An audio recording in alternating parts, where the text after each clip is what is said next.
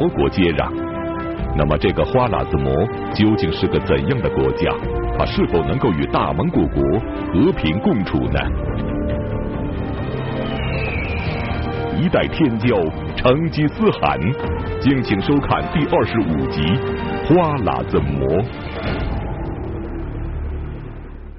上一讲啊，咱们讲到这个成吉思汗派遣大将哲别率兵两万征讨屈出律。这个哲别呢，来到西辽境内，一战成功，一鼓荡平了窃据西辽领土的驱出率。这样一来，这个西辽的广袤领土就归了蒙古国。归了蒙古国之后呢，这个成吉思汗的大蒙古国、啊。就跟这个中亚的穆斯林大国花剌子模就接壤了。花剌子模是这个中亚阿姆河下游的一个古老的国家。唐朝呢，这个呃中亚呢有九个唐朝的附属国，那称为昭武九姓。这个花剌子模呢，就是昭武九姓之一。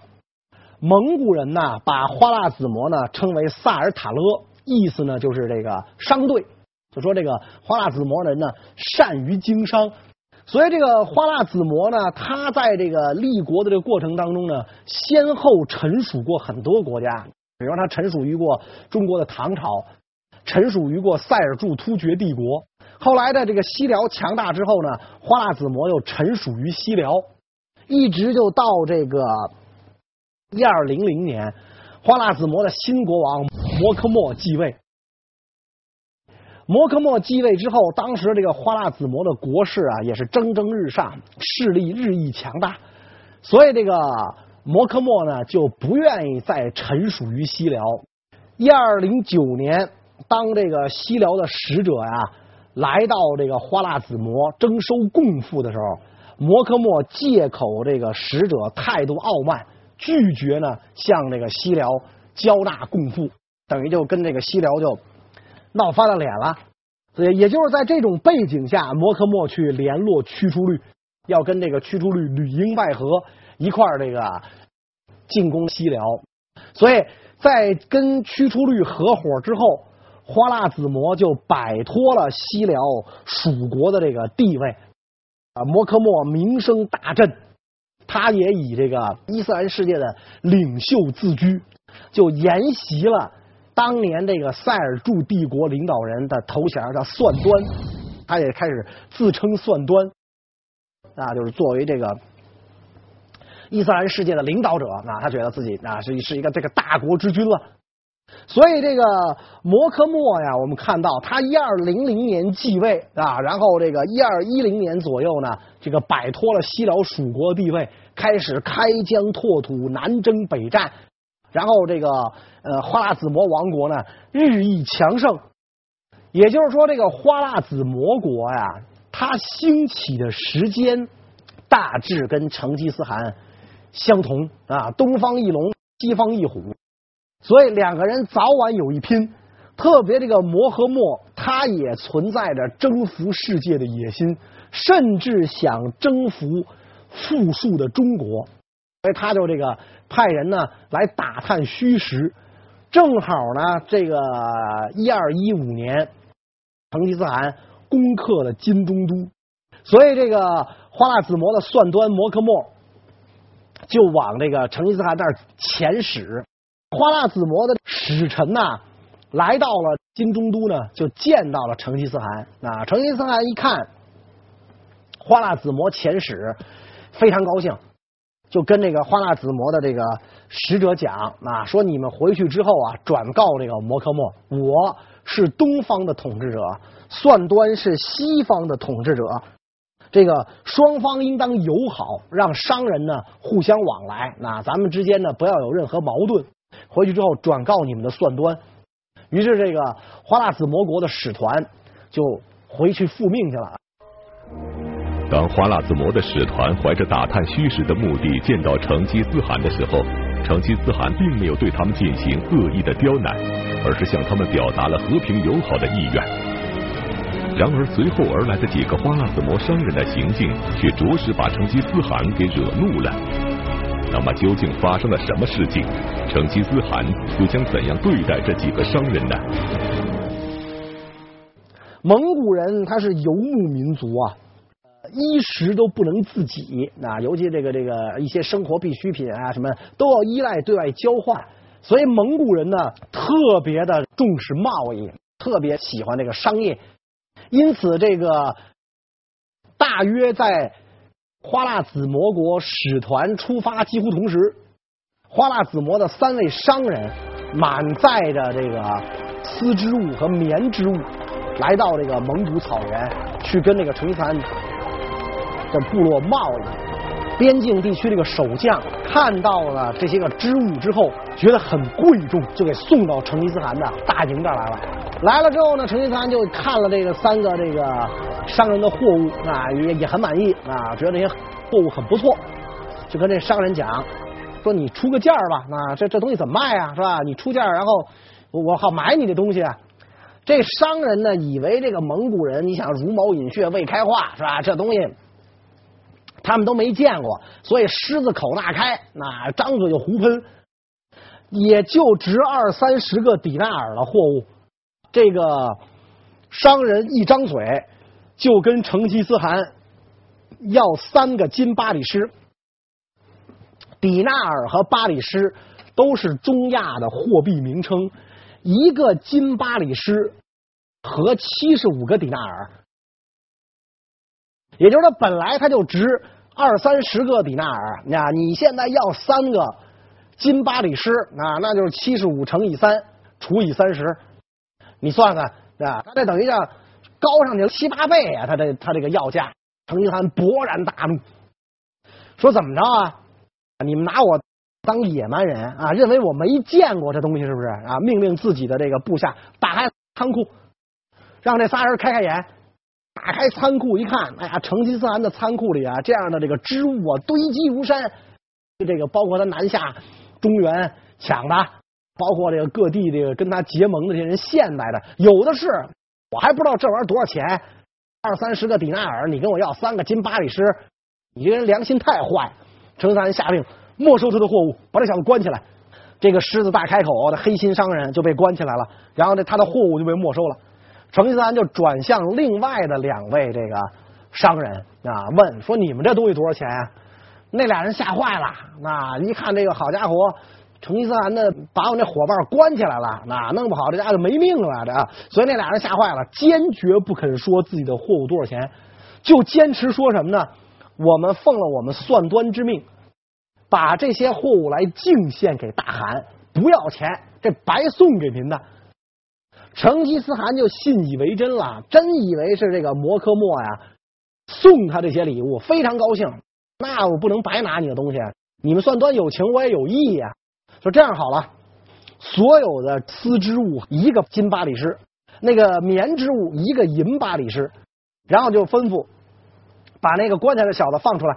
是吧？今儿我高兴啊！他们算端给我送礼来了，看在算端的面上饶了这小子，把这小子给我放出来，是吧？把货物还给他，按照给这两个商人的价钱给他钱，等于这仨人也赚了个盆满钵满啊，是吧？你想他值二三十个底纳尔的话，大汗给了一个金巴里师，那也两倍以上的价格了。然后成吉思汗说啊，我们蒙古人呐，心眼实，不善于经商啊，但是我们很需要这些货物。你们国家的穆斯林擅长经商，又盛产这些货物啊，所以以后呢，你们多往这儿派商队来啊，咱们互通有无。然后呢，他就让这三个商人带着一些个蒙古国的货物回到花剌子模啊，比如说这个带点这个什么蒙古国的土特产啊、毛皮啊，是吧？这个这个这个呃，这这这些东西，你回去之后交换，然后再到我们蒙古国来做买卖啊。这三个商人发了财，又满载了蒙古的货物。就回到了这个这个花剌子模国。面对花剌子模商人的欺骗，成吉思汗最终还是给予了宽恕。可见成吉思汗作为一代王者的心胸。那么，当这些商人回到花剌子模之后，他们将怎样向摩柯末传达成吉思汗的口信？摩柯末的态度又将如何呢？回到这个。花剌子模国之后呢，他们就见到了国王摩柯末那，因为等于是成吉思汗让他们带信儿给摩柯末嘛，这也算成吉思汗的使臣呢。表达了希望跟花剌子模经商做买卖的愿望。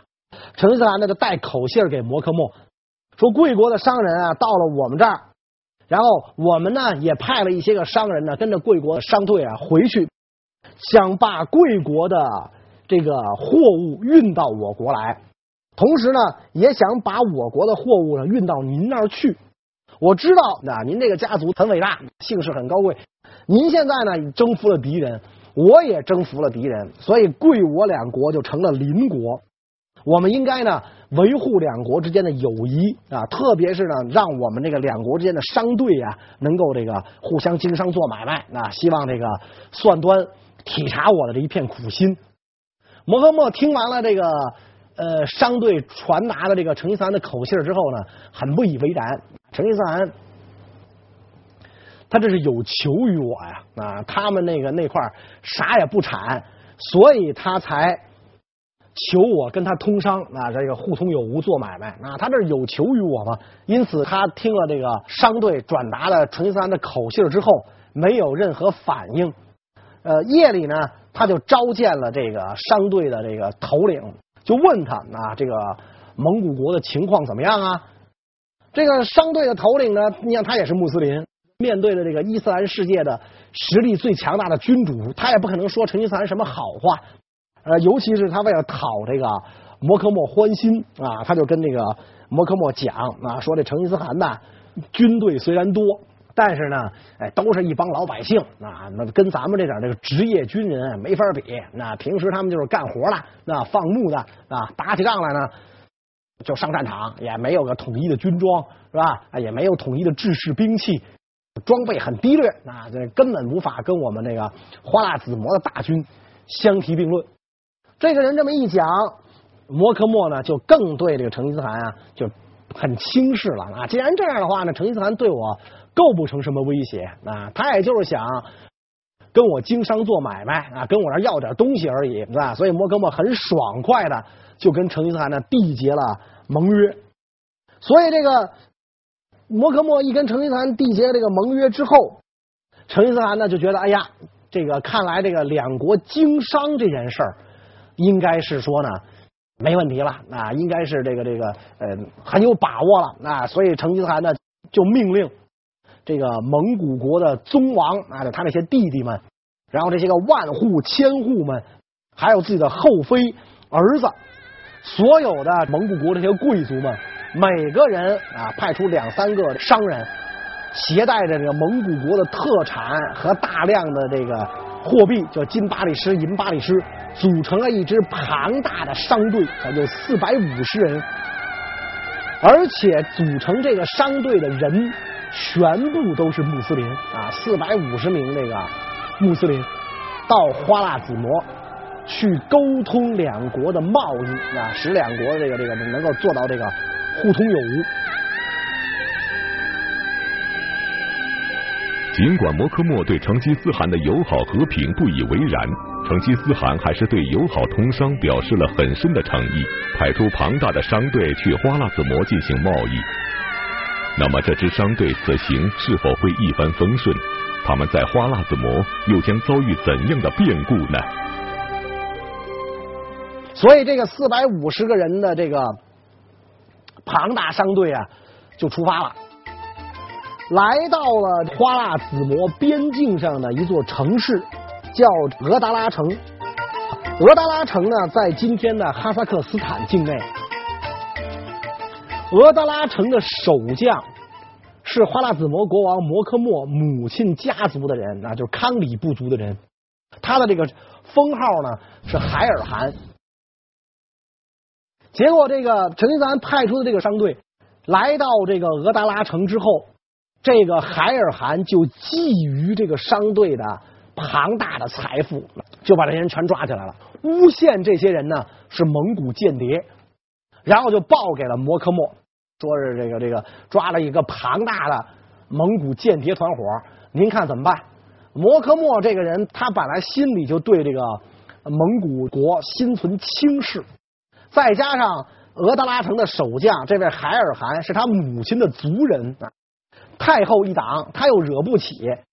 既然你说他是间谍，那那就杀了呗，那那爱怎么办怎么办？那就杀了呗。于是这个旨意传到，啊，说既然他们是间谍，就地正法。于是这些个商人稀里糊涂的就全丢了脑袋，就被杀了。其中有一个商人，在这个大家伙遇难之前啊，非常巧妙的从牢里逃出来了。他亲眼目睹了同伴的悲惨遭遇，回来之后就报给了成吉思汗啊，就说这个我这些个同伴啊，全都被这个俄达拉城的这个守将海尔汗给杀了。成吉思汗非常震怒，那我派了这么一个大商队跟你做买卖，旨在加强两国的友谊，对吧？结果你竟然这么干，这个成吉思汗转念一想。摩诃末这不是跟我订立了盟约吗？啊，会不会他是被这个海尔汗给忽悠了？那可能他就是不明真相，被手底下人忽悠了。所以成吉思汗决定派遣使者去质问一下摩诃末。他派的这个使者是谁呢？这个领头的人呢叫镇海。镇海是最早投奔成吉思汗的穆斯林商人。这个早年呢。就是给成吉思汗运货物，属于这个从龙功臣呐，那这可不是这个一般的人啊，他在这个蒙古国地位非常崇高啊，所以成吉思汗也派出这么重要的人物去见这个摩诃末，可见他也对这件事儿非常重视。所以这个镇海见到这个摩诃末之后呢，义正辞严啊，就只就传达成吉思汗的口信说咱们已经缔结了合约。你为什么背盟啊？啊，你身为一国之主，哪能说话不算数啊？说如果这件事儿不是你指使的话，请你把俄达拉城的守将交出来，交给大蒙古成吉思汗处理，然后两国之间呢还可以照旧保持友谊。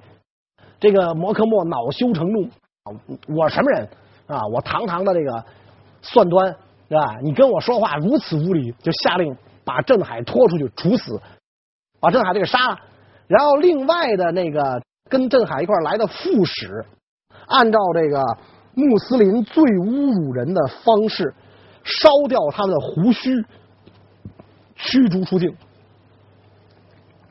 这两个副使就回到蒙古国啊，向这个成吉思汗报告了镇海被杀、自个儿胡子被烧的这个消息。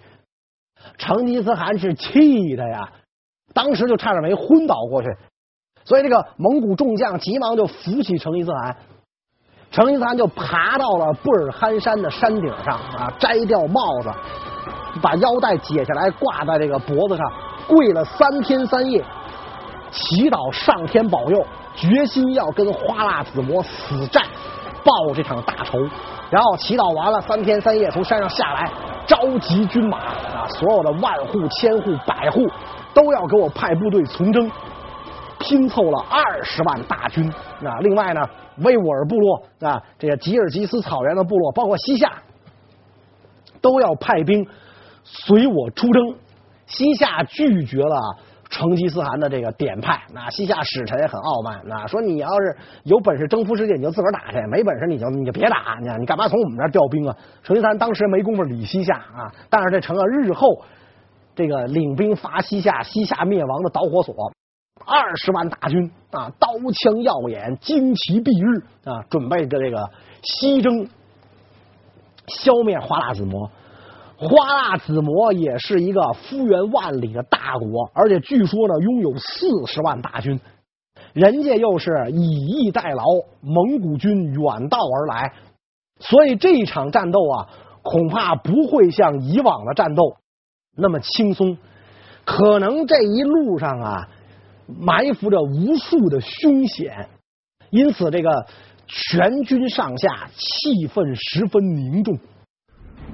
公元一二一九年，成吉思汗因蒙古同商使团被杀事件而对花剌子模发动战争。然而，在蒙古大军出发之前，成吉思汗的两个儿子却因为一件事情而争执得不可开交。那么，这究竟是一件怎样的事情？在这关键时刻，这样的争执会影响到即将爆发的战争吗？成吉思汗大军即将要出发的时候，皇后也随呢就拉住了成吉思汗的衣袖，就问他说：“这个大汗您呐，翻越高山，征服险阻，跨过大河，为了平定世界，为了我们蒙古帝国开疆拓土，但是呢，有形之物皆无常在，没有谁是长生不老的。说万一大汗您。”像大树一般的身躯倒下了，那你的百姓由谁来治理呢？万一您像柱梁一样的身躯坍塌了，您的大旗由谁来高举呢？你现在你这个四个儿子里边啊，到底谁能够继承你的汗位？你能不能让你的儿子、部将和后妃们知道？成吉思汗这个时候已经五十八岁了，啊，人活七十古来稀，那个时候的医疗饮食状况他跟今天没法比嘛，啊，他已经五十八岁了，真的算是这个老人了，年近花甲了。所以也随提出了这个问题之后，成吉思汗觉得，哎呀，问的太好了，啊，于是呢，他就在大帐当中召集了众将，准备来选定自己的接班人。他首先问自己的长子术赤，啊，因为术赤是长子嘛，有优先说话的权利，啊，他就问这术赤。说对这件事儿你怎么看啊？结果呢，没等术赤开口，二儿子察合台脸红脖子粗的就跳出来了，就跟成吉思汗讲说：“父汗，您是要让这个蔑尔乞人的儿子继承汗位吗？我可告诉您啊，如果这个蔑尔乞种继承汗位，我绝不服他管。”这话一说，成吉思汗的脸呱就割下来了。术赤一下就怒发冲冠，因为咱们前面讲过，皇后博尔帖呀、啊、曾经被蔑尔乞人夺走，啊，配给了也克赤烈都的弟弟。博尔帖被救回来不久，就生下了术赤。所以，关于术赤的生父是谁，其实成吉思汗也不无怀疑啊，他也有怀疑。所以，这个好多人背后就都认为这个术赤是蔑尔乞人的孩子，不是成吉思汗的骨肉。但是谁也不敢说，尤其不敢当着术赤的面说。术赤觉得那自己就是成吉思汗的儿子，没想到察合台愣头青在这时候咣当跳出来，高声喊：“你要让这个蔑尔乞的人的孩子是吧？蔑尔乞种继承汗位，我不服他管。”术赤冲上去，一把就揪住了察合台的衣领，说：“察合台。”你说的这叫什么话？谁不知道我是父汗的孩子？父汗还没说话，轮得着你这儿满口胡言乱语吗？说你有什么本事？你不过就是四肢发达、头脑简单、脾气暴躁而已。你以为你武艺很高强吗？说来，咱俩比射箭。如果比射箭你赢了我的话，我愿意把自己的大拇指削掉；要不就咱俩比摔跤。如果你把我摔倒在地上的话，我这辈子就不起来了，我就跟地上躺着，你敢吗？那俩人就撕扯在一起了。这俩人这一撕扯，大家伙都吓傻了，看着成吉思汗，没想到成吉思汗啊，端坐在宝座上，一语不发啊。成吉思汗不说话。这个时候，众将就急忙上前，尤其是那两位万户啊，木华黎和博尔术，那别人不敢抻头，这俩最起码得抻头啊，啊，一个抱住了这个这个。术赤一个抱住了察合台，啊，好不容易把这哥俩给分开，把这哥俩分开之后，啊，这个长期辅佐察合台的一位这个老人站了出来，就跟那察合台讲说：“察合台，你真是在说混话呀！你怎么能这么说呢？说你的父汗啊，本来就瞩目于你啊，一直在这个这个培养你。说你们出生以前啊。”星天旋转，各邦征战，大家伙连上床睡觉的功夫都没有，大地翻腾，互相争夺，谁都没空钻被窝。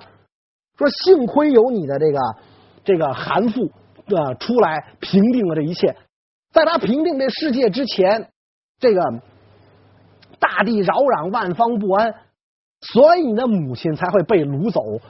这你应该能够理解。你说这样的话，不就是伤了你母亲的心吗？而且你也伤了你父亲的心呢。